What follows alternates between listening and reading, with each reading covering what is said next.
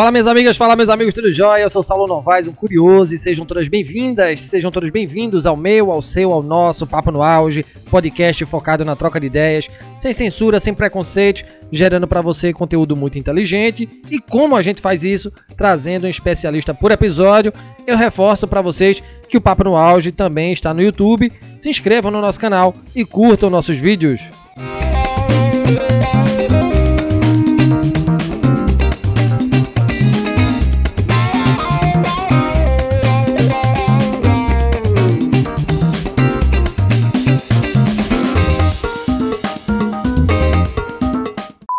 Uma revolução é definida por sua capacidade em realizar grandes transformações, seja no cenário político, seja no social, seja no ambiente econômico. Até o presente momento, o setor industrial passou por três revoluções significativas. A primeira grande revolução aconteceu na Inglaterra no século XVIII, com a criação da máquina a vapor.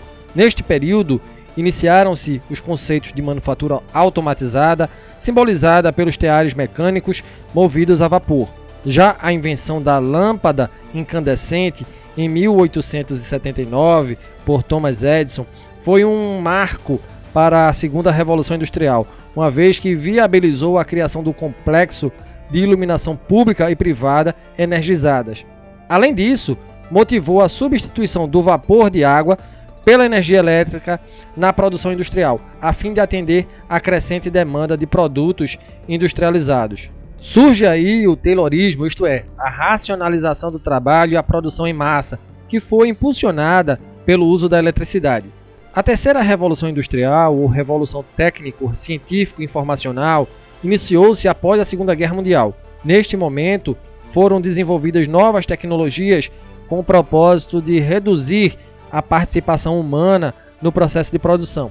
Para isso, foram introduzidos componentes eletrônicos nas máquinas os controladores lógicos programáveis e robôs, juntamente com as TICs, tecnologias de informação e comunicação, responsáveis por integrar os processos, máquinas e pessoas. Aliás, foi neste período que nasceu o sistema Toyota de produção, que consiste na completa eliminação de todos os desperdícios e a partir do qual se baseou o modelo Lean Startup, cantado a plenos pulmões pelo Eric Rice em seu livro de mesmo nome. A partir do toyotismo, os produtos são produzidos conforme a demanda de mercado. Atualmente, a humanidade está começando a vivenciar a quarta revolução industrial, conhecida como Indústria 4.0. E o que seria essa nova revolução, a da Indústria 4.0, e quais são os seus impactos, né? Perguntas inquietantes que serão discutidas com o professor Rômulo César. O professor Rômulo é doutor em ciência da computação, docente na Universidade de Pernambuco, head de tecnologia da D2Win e consultor em processos de negócio e inovação. Uma grande conversa e seja bem-vindo, professor Rômulo. Um prazer enorme tê-lo aqui conosco, falando sobre uma temática muito interessante e necessária, né? Mas antes de entrarmos no assunto proposto aqui, professor, perguntas sobre a sua trajetória profissional. O que é que levou o senhor a enveredar pelo caminho da computação, da docência, da academia, da inovação. Como é que foram essas caminhadas? Seja muito bem-vindo mais uma vez, professor Rômulo. Olá, pessoal. Primeiro queria agradecer o convite do Papo do Auge, né? É sempre um prazer compartilhar conhecimento, principalmente num tema tão relevante como o da indústria 4.0, né? Nós chamamos aí do hot topic, né? Todo mundo vem falando, explanando sobre a indústria 4.0 e gera uma, inúmeras curiosidades e dúvidas, mas que de fato é a indústria 4.0, tá? Então queria agradecer ao Papo do Auge pelo espaço, tá? De estar aqui conversando um pouco sobre as tecnologias, os conceitos envolvidos, parabenizar vocês aí pelo excelente iniciativa e projeto, é muito bom estar compartilhando conhecimento. E aí falando um pouquinho da minha da minha trajetória profissional, né, eu percebo que é um, um, um, perfil muito comum dos jovens, né, que ingressam na área de tecnologia. E eu não fui muito diferente, tá, pessoal? Então, geralmente, é um, é, é eu fui um, um, jovem que gostava de tecnologia, de computador, né, então desde novo, ali com meus 14, 15 anos, eu já brincava lá com o computador, já fazia algumas coisas que meu pai tinha uma, tinha uma loja, então fazia alguns relatórios para ele, né? Na parte da, da empresa que ele tinha, né? Naturalmente gostava de game, né? Jogar. Então, assim, percebo que isso é, é, é, é um padrão do jovem que se encanta aí pela, pela inovação e pela tecnologia, né?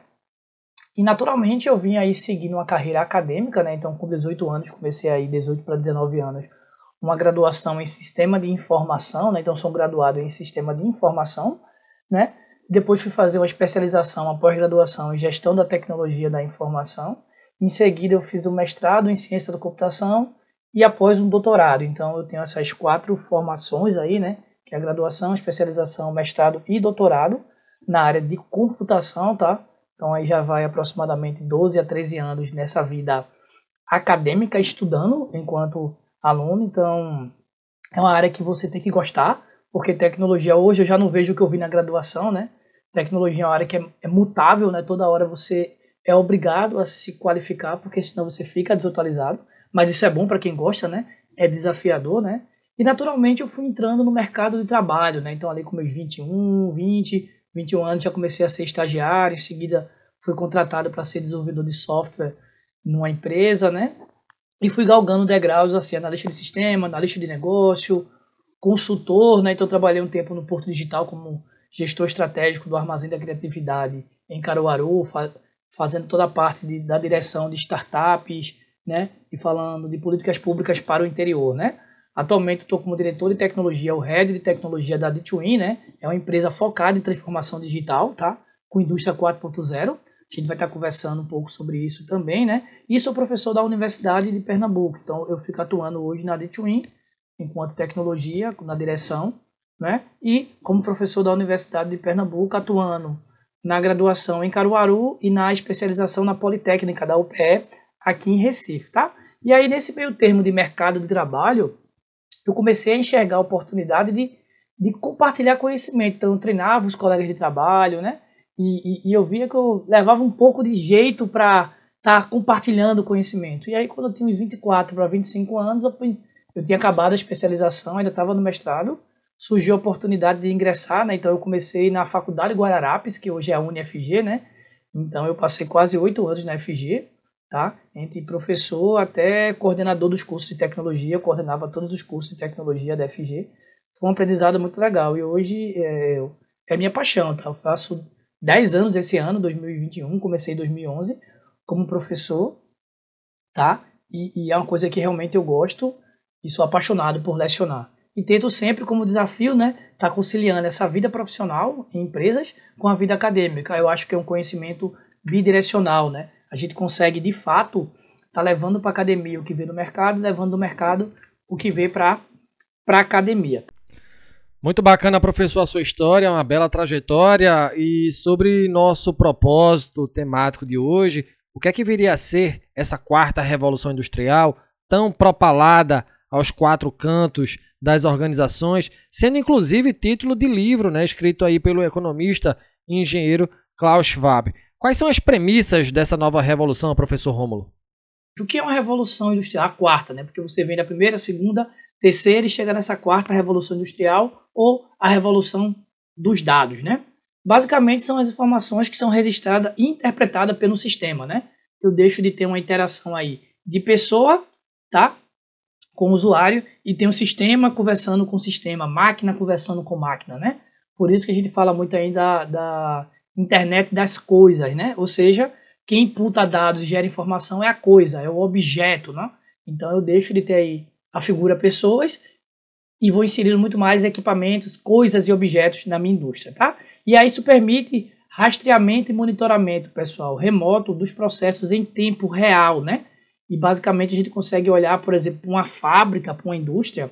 Uma coisa importante a ressaltar, quando a gente está falando de revolução industrial ou, ou, ou indústria 4.0, não necessariamente é indústria, tá, pessoal? Hoje você, por exemplo, você tem equipamentos na sua casa, tá? Que você consegue acender uma lâmpada, apagar uma lâmpada com comando de voz, né? Aqueles equipamentos hoje que você consegue mandar tocar uma música. Então isso é o equipamento sendo moldado, né? Com dados, tá? E a partir do momento que ele pode começar até a entender qual é o teu gosto e sugerir informações. Então, eu acho que é legal falar isso. Indústria 4.0 não necessariamente a gente está falando que tem que ser uma indústria, né? A partir do momento que você consegue mandar informação, por exemplo, para um ar-condicionado, receber informação, ele parametrizar, por exemplo, a temperatura ambiente do teu lar, isso é, é, é, é indústria 4.0, tá? Então é, é o dado se moldando, a informação onde coisas se conectam, tá? E aí na prática é como se uma indústria tivesse uma cópia virtual, um clone dessa, dessa indústria, tá? Que possibilite sua operação inteira. Com a grande vantagem aí que podemos simular, analisar dados em tempo real, né? E aí ser muito mais assertivo na tomada de decisão, né? Então isso ajuda bastante quando você precisa gerenciar uma empresa, onde você, por exemplo, olhando para uma máquina, você pode ver o nível de desgaste daquela máquina e com antecedência você pode fazer uma ação corretiva, né? Então você tem, por exemplo, hoje é, é, situações de repente uma caixa d'água, ela poder mandar uma mensagem para o motorista lá, o telegram do motorista do caminhão pipa dizendo, olha, eu preciso ser abastecido agora. Então você tem a coisa, a caixa d'água, se comunicando. Então são exemplos hoje de como essa revolução dos dados, tá? Eles estão aí no mercado. Então hoje é um assunto essencial, né? Um conceito aplicado, tá? Para a vantagem competitiva das organizações. Excelentes explanações, professor Rômulo. E quando a gente fala de indústria 4.0, quais tecnologias estarão aí em evidência no chão de fábrica ou não necessariamente no chão de fábrica, né? No presente e futuro e como elas se desenvolvem, como elas são aplicadas, professor? Tá, isso é uma boa pergunta também. E aí, quando a gente fala isso, você tem primeiro tecnologias para automação e troca de dados, como eu falei anteriormente. Você tem perguntas e, e, e respostas de equipamentos, isso em toda hora, em nanosegundos se conectando, né? Então, utilizando conceitos, por exemplo, de tecnologia de inteligência artificial, a máquina, o equipamento, ele fica inteligente, vai moldando de acordo com o passado e uma base histórica. Isso é importantíssimo para ele saber, por exemplo, por exemplo, um desperdício menor de, de matéria-prima, um corte mais preciso, né? um acabamento melhor, a questão da qualidade, então isso é fundamental. Então a inteligência artificial ela consegue é, é, é, é ser muito presente nessa parte de, de, de indústria 4.0. A gente falou muito de IoT, né, ou internet das coisas, então, gente, vocês vão sempre ouvir falar muito disso, é, indústria 4.0, são os equipamentos mandando dado a todo momento, então eu deixo de imputar com pessoas e tenho equipamentos, então indústria 4.0, ela tem uma base fortíssima de internet das coisas, né, e você tem aí, de fato, computação em nuvem, né, então eu elenco aí é, inteligência artificial, internet das coisas e computação em nuvem como as três premissas básicas para uma indústria 4.0, né, Computação nas nuvens, pessoal, pelo fato de os dados ser portabilidade, né? você acessar isso de qualquer lugar, não necessariamente tem que estar fisicamente na empresa, né? E aí você tem a portabilidade e isso é, é essencial. E isso tudo, ele vem da evolução. Lá atrás a gente tinha o Web 1.0, né? Que é mais antigo, lembra que basicamente você tinha um, um portal que não era dinâmico, era estático, né? Era basicamente você estava vendo como se fosse um anunciado de jornal, um classificado, só que na tela não tinha interação nenhuma, né? Então, antigamente se usava até KD, não era, nem, nem era o Google, né? O Google veio depois, né? era o KD, né? O pessoal mais antigo era depois veio o Mirk. Enfim, você tem a Web 1.0, depois você começou a ter o Web 2.0, né? O Web 2.0 é que nós vivemos ainda, né? Você tem a interação, então você quer curtir, quer compartilhar, todo site, toda rede social, ela é um tipo de Web 2.0, né? Tem a interatividade. E você vem aí para essa terceira onda da web, que é sim, de fato, relacionada com a indústria 4.0, a web 3.0, web semântica, né? É você ter uma, uma semântica, né, uma sintaxe padrão, onde as plataformas podem estar conversando na web, né? Sem interferência, muitas vezes, humana. Então, perceba que na web 1.0 você tem o ser humano apenas como um agente receptivo de informação sem interação. Na 2.0, a pessoa, o ser humano, ela está ali conectando, interagindo com a web, e na 3.0 você tem máquina conversando com máquina na internet. Né? Você acessa hoje, por exemplo, sua plataforma de streaming, ela já sabe o que você quer, né? E ela já começa a sugerir dados, filmes, documentários para você. Então isso é Web 3.0, evolução, né? A sugestão de volta, a interação, não você com a máquina, mas a máquina com você, né? E aí, hoje você tem aí essas coisas disponibilizando dados para tudo que é lado, né? Quem tem um bem maior hoje, pessoal, de uma organização, não é a parte física, é dado. Se você pegar as grandes empresas, as grandes corporações, como mídias sociais, por que eles conseguem ter tanto dinheiro? Porque eles têm muito dado, né? Então, quem tem dado hoje tem uma vantagem competitiva. E agora, se no Hot Topic, né, elencado recentemente, você ainda tem um conceito de gêmeos digitais, né? Ou digitais twin. O que é um gêmeo digital, turma? É um conceito de indústria 4.0, onde de fato, como o próprio nome diz, um gêmeo, né? É uma cópia de um ambiente virtual, físico, para o virtual. Então, o que é que pode ser um gêmeo digital ou um digital twin? Pode ser uma máquina física, pessoas, então você pode ter inteligência artificial ali conversando com, com você, ou processos, né? Onde às vezes você assinava, carimbava, conferia na mão, você tem aí processos automatizados fazendo isso. Então, isso são características digitais twin, né? Ou gêmeos digitais. Então, isso é muito forte também na como tecnologias hoje e evidências no chão de fábrica nas organizações. De fato, muito interessante isso que o senhor traz para a gente, professor. E no tocante ao desenvolvimento dessas novas tecnologias e na interação delas com as dimensões que nos tocam, né? A física, a digital e a biológica, por exemplo, qual é o impacto dessa quarta revolução industrial nas organizações e no trabalho das pessoas, professor Rômulo? De fato, pessoal, é, é, empregos tradicionais serão impactados diretamente, tá? Então, se a gente for pegar um pouquinho de tempo atrás, acho que vocês lembram que você chegava no estacionamento, por exemplo, e você tinha de fato aí alguém para te dar um ticket para entrar, alguém para você pagar e sair do carro, né? Em shopping era muito tradicional. Perceba que hoje você vai lá, tem uma maquinazinha que você aperta, né? Hoje você precisa só chegar perto, ela já te dá o papel. Você vai na maquinazinha, você paga com seu cartão de débito ou crédito e não precisou falar com ninguém, né? Isso é um tipo de revolução industrial, né? Então, pessoas que trabalhavam naquele tipo de guichê, elas vão ser alocadas ou serão demitidas, né? Pelo fato que sim gerar impacto diretamente, né? Alguém que está fazendo relatório da máquina, acompanhando, isso deixa de fazer muito sentido, onde essa, essas organizações, essas pessoas serão impactadas diretamente, tá? E aí sim, claro, as organizações elas terão que ser replanejadas, né? níveis hierárquicos terão que ser redesenhados, pessoas serão alocadas ou demitidas. Isso faz parte desse modelo, tá, pessoal? E a gestão, ela terá um grande impacto, pessoal, porque de fato os dados serão coisas, hoje já é, tá?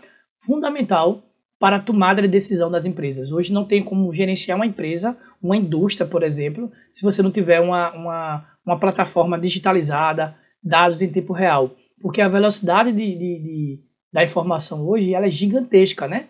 Você tem a economia nessa anuância, né? Devido a uma pandemia, por exemplo, e aí tanto faz o dólar tá aqui, daqui a pouco ele oscilar e ir lá para cima. Então, um minuto que você demora a bater o martelo, por exemplo, de comprar ou não comprar um insumo que vem de fora, isso pode impactar todo o teu custo da tua empresa, tá? Então, sim, é, é, é, é essa quarta revolução industrial ela tem um impacto diretamente nas organizações, tá? as pessoas, as empresas, elas têm que se reinventar e correr atrás disso, porque senão perde vantagem competitiva.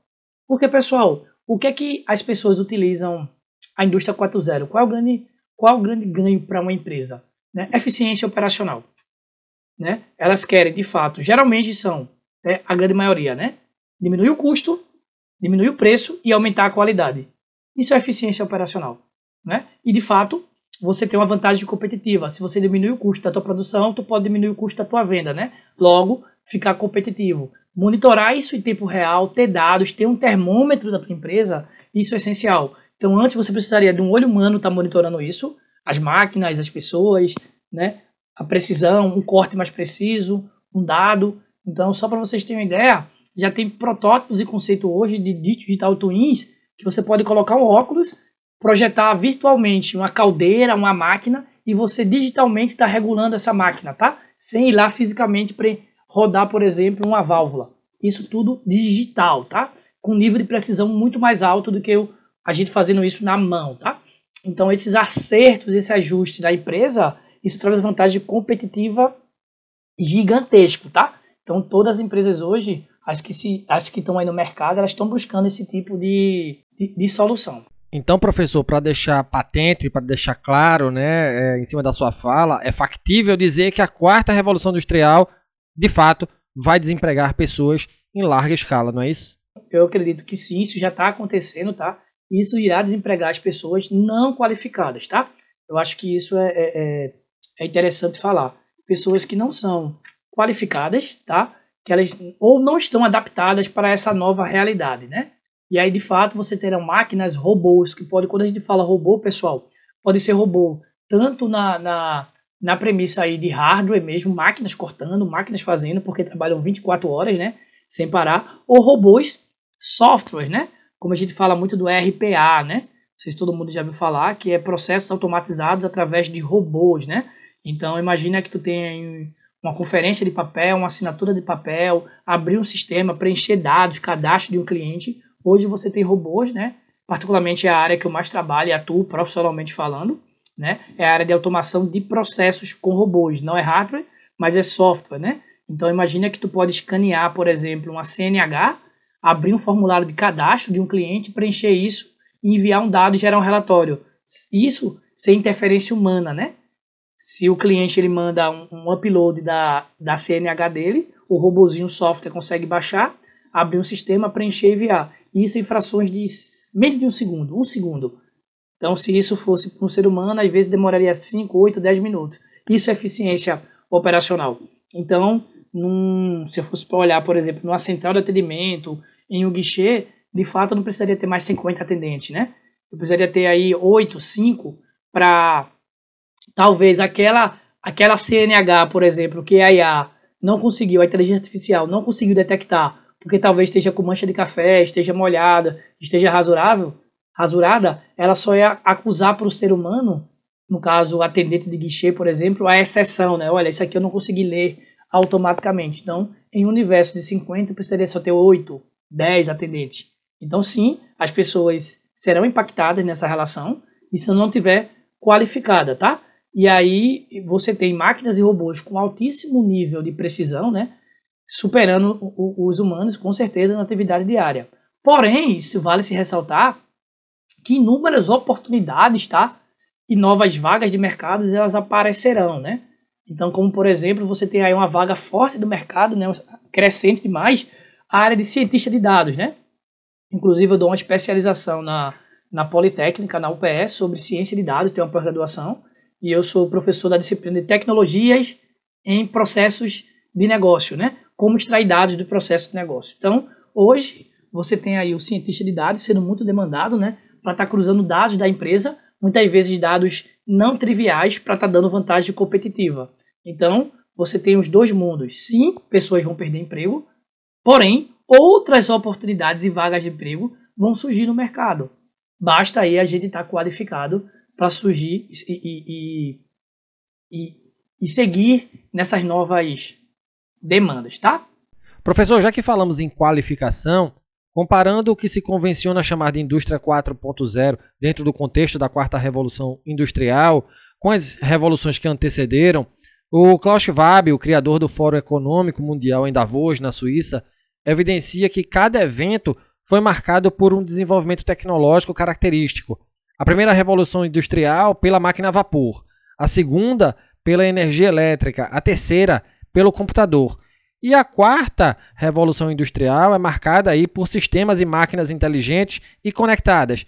Cientes disso, professor, inebriados com a sua fala até aqui, o que aprender para se adequar a estas novas tecnologias, de modo a criar novas possibilidades de carreira dentro e fora das indústrias e que tenha também impacto aí na geração de mais empregos né, e oportunidades para as pessoas? Essa é uma pergunta muito interessante. Então, o que é que eu digo para você? Tem uma frase clássica que fala o seguinte, né? Aprenda a programar ou será programado, né? Então, eu não, não, não acredito essencialmente que todo mundo tem que saber programar, tá? Não é necessário isso tá? Nem virar um programador. Mas é importante ter conhecimento em tecnologia. Como qualquer outra área. Por exemplo, se um professor hoje ele não sabe fazer um PowerPoint, uma apresentação de um slide, ele praticamente ele não consegue dar aula, né? Acabou o tempo, pelo menos no meu tempo era assim nas escolas, que o professor preenchia o quadro de um lado para o outro, escrevendo a gente com um caderno, né? Hoje você tem mais o data show, tem outra série de recursos, né? Se você pega hoje, por exemplo, a pandemia, um professor ele tem que ter adaptado uma ferramenta de videoconferência, como por exemplo o Google Meet, o Zoom, né, o Teams, enfim, alguma plataforma nessa perspectiva. A mesma coisa na indústria, no comércio, né? Hoje um administrador de empresa, por exemplo, ele tem que estar com familiaridade que talvez ele consiga pegar um relatório não de uma pessoa ou não a planilha do Excel, mas pode ser uma planilha vinda de uma máquina, né? Então isso é, é, é, é essencial. Um cara da, da, da, da indústria pesada da mão de obra, talvez ele não precise mais configurar numa válvula, né? É configurar isso através de um circuito, de um computador. Então isso é uma realidade muito comum. Essas novas possibilidades, pessoal, é para quem se qualifica. E aí cada área vai ter uma demanda muito específica. Se você olhar para a área de saúde, você já tem projetos de tramitações, né? E já está coisas acontecendo, inclusive cirurgias assistidas por robôs, né? Então, eu percebo que de fato isso é uma realidade comum para qualquer área de profissão, tá, pessoal? A gente tem que estar tá aí sempre se atenando a essas possibilidades.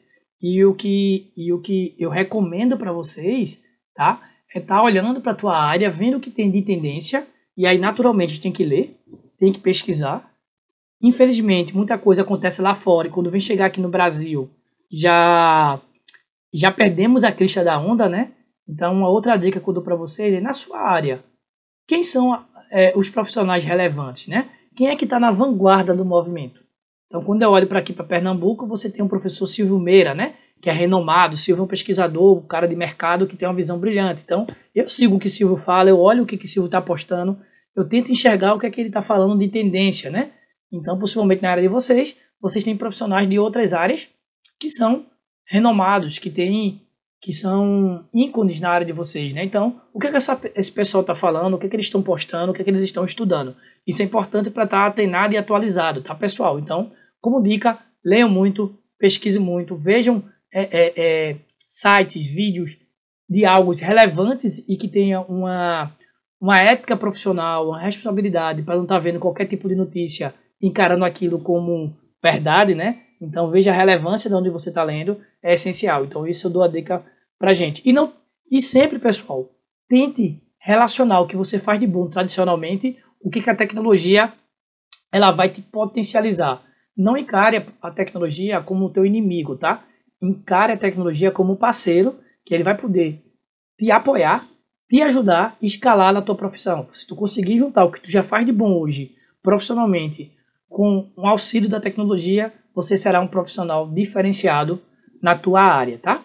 Professor, e quando a gente olha para o parque industrial brasileiro de modo geral, nossas indústrias estão condizentes, alinhadas ao que preceitua a nova revolução industrial e seu uso intensivo de tecnologias, professor?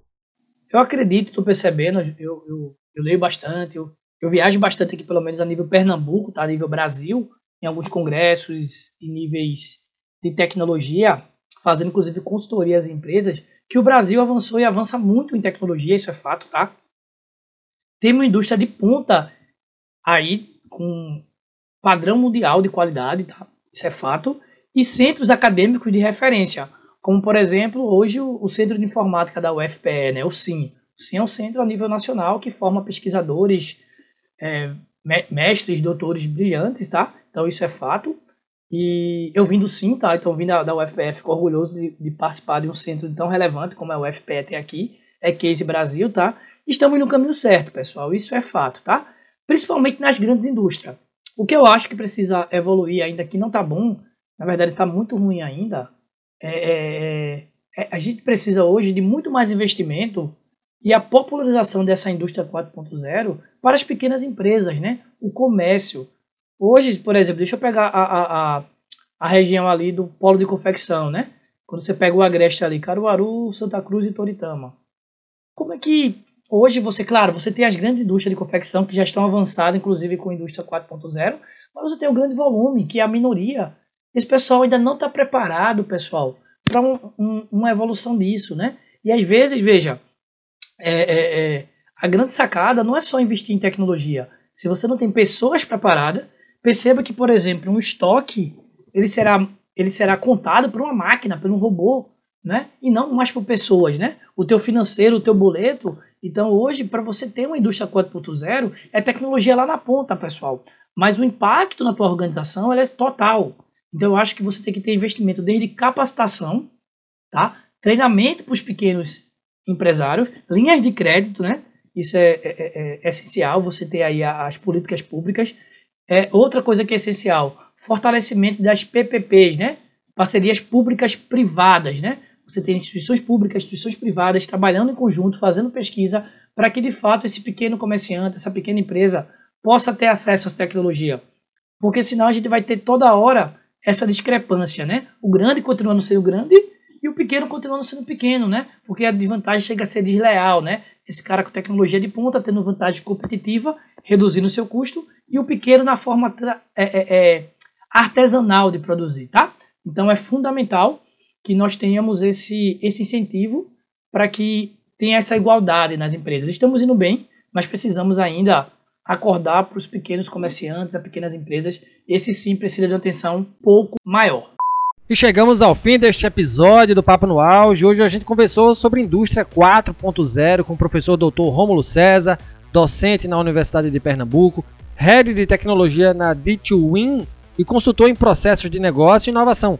Bate-papo muito instigante. Professor, meu muito obrigado por sua participação, pela sessão de seu precioso tempo para vir conversar conosco sobre uma temática importante, necessária, né? E para quem quer se aprofundar na área, professor, o senhor indica algum livro, alguma série, algum conteúdo específico?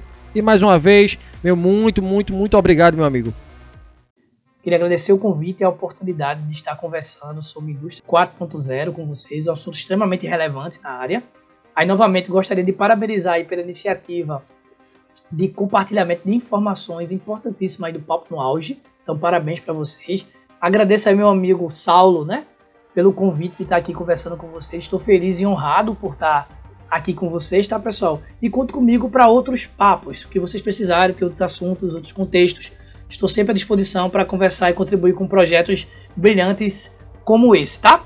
E aí, para leitura, pessoal, eu acho que não falar, falar de tecnologia é, é, é, tem muita coisa, mas eu acho que a principal e mais importante tecnologia chama-se pessoas, né?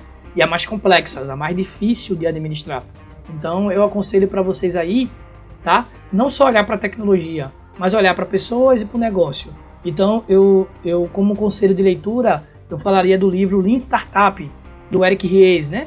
O livro do Lean Startup do Eric, ele mostra exatamente como você pensar rapidamente na transformação do teu negócio, né? Da tua startup. Isso é fundamental porque o mindset das pessoas, elas têm que estar preparado para uma indústria 4.0 se você não tem a mente preparada, se você não tem essa, essa visão de, de mercado, isso é isso impacta diretamente na tua, na tua empresa, tá? Então, eu recomendo aí o livro do Lean Startup do Eric Reis. É um livro que faz você pensar não só em quanto tecnologia, mas pensar no teu negócio. Isso é importantíssimo. Mudar o mindset das pessoas é essencial para que depois elas conseguem, consigam chegar de fato em, em tecnologia, tá? Então eu sempre falo que é pensar em negócio e pessoas e ter uma construção sólida para poder avançar em tecnologia.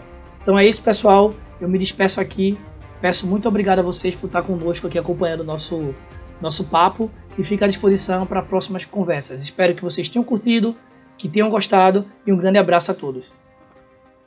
E aí, muito bacana, né, o episódio de hoje com o professor Rômulo César, professor na Universidade de Pernambuco, falando sobre a indústria 4.0 e os seus impactos. E lembra vocês que nos escutam, estamos nas plataformas agregadoras de podcast, no Spotify, no Google Podcast, na Apple Podcasts, na Amazon Music, na plataforma da Anchor, na Deezer e também a gente está no YouTube. Nos sigam, curtam, compartilhem nossos áudios, se inscrevam em nosso canal, isso é muito importante, afinal, conhecimento precisa e deve ser propagado. Um grande abraço a todas e todos e até o próximo episódio. Um grande abraço e fui!